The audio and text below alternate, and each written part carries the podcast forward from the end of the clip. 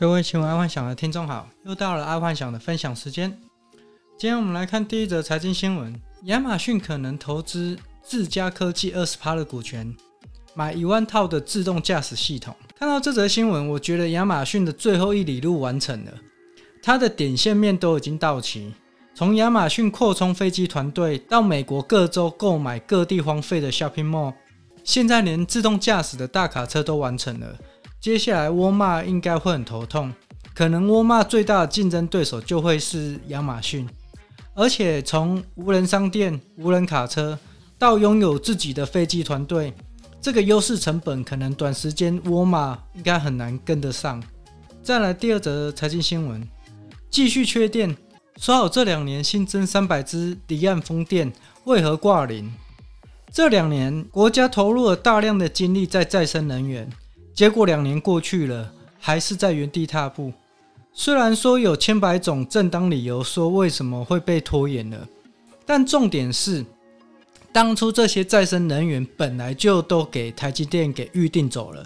那今天当台积电的三纳米要在明年量产。那可预见的就是明年限电限电了，然后再加上台积电用水量早就超过中钢，水电这两个问题，如果再不认真面对，明年肯定会再一次遇到今年的一样的问题。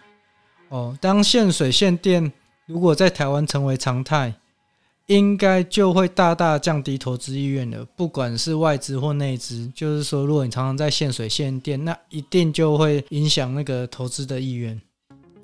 好，再来运动新闻。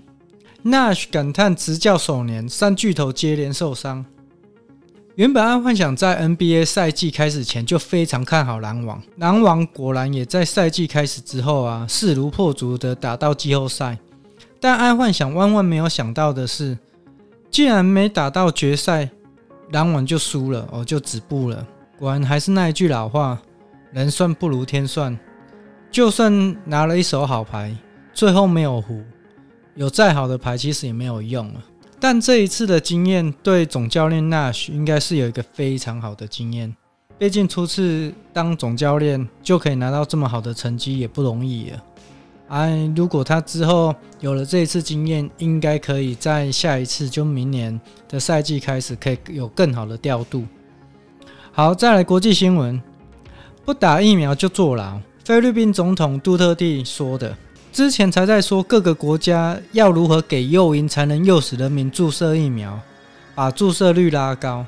而杜特蒂总统毫不啰嗦，不打的就统统拉去坐牢。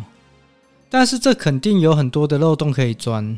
这就像是一个规矩很多的公司，公司的内部员工为了保住饭碗，要么就是去把老板的大腿抱得紧紧的，不然就是整天想一些有的没的漏洞。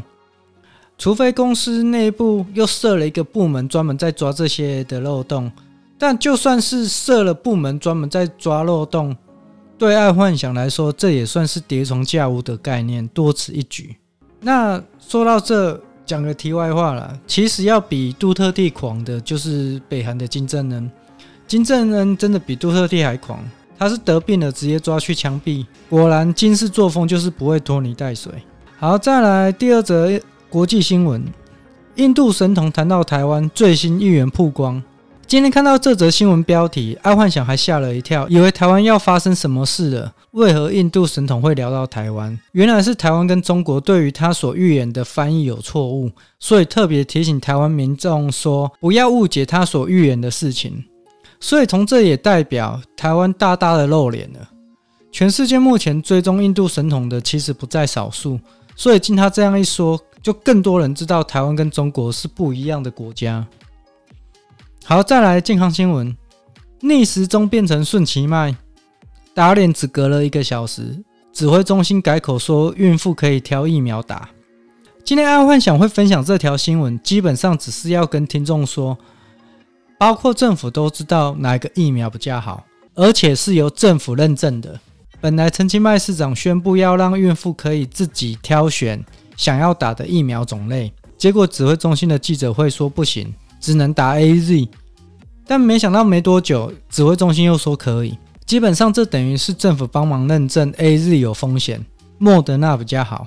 这整个就是一个莫名其妙的行为，就是说你做了这件事情，然后你又改口，整个就坐实了 AZ 比较不好，莫德纳比较好。我不知道这后面有没有人教他说，这个在商业法则是是千万不可以这样做的，而且你没有任何的原因，纯粹改口说哦，对你现在可以这样做了，这样是不行的。再来科技新闻，别管单压双压，韩国 Neo Sapiens 用 AI 帮你创造饶舌歌曲。现在 AI 除了可以帮你写小说、写论文，现在连饶舌歌曲都可以帮你写出来，这还蛮特别的。希望这个韩国音乐 AI 啊，赶紧有中文版，不然对爱幻想这种音乐白痴来说，创造一首歌根本是一辈子不可能的事啊。所以这对我来说是一大福音。毕竟，如果爱幻想呢也能享有自己创作的主题曲，那是多么酷的事情。好，那今天就先跟各位听众分享到这。然后在这里再分享一一个题外话，刚刚在八点多的时候，爱幻想有在看一位 YouTuber 勾二的直播，他的主题刚好是爱幻想昨天 Podcast 有聊到的，就是关于郭董的神操作，但他的直播有讲得更深入一点，观众有空也可以去听听看。好，今天就跟各位分享到这，记得帮爱幻想按赞加分享，晚安，拜拜。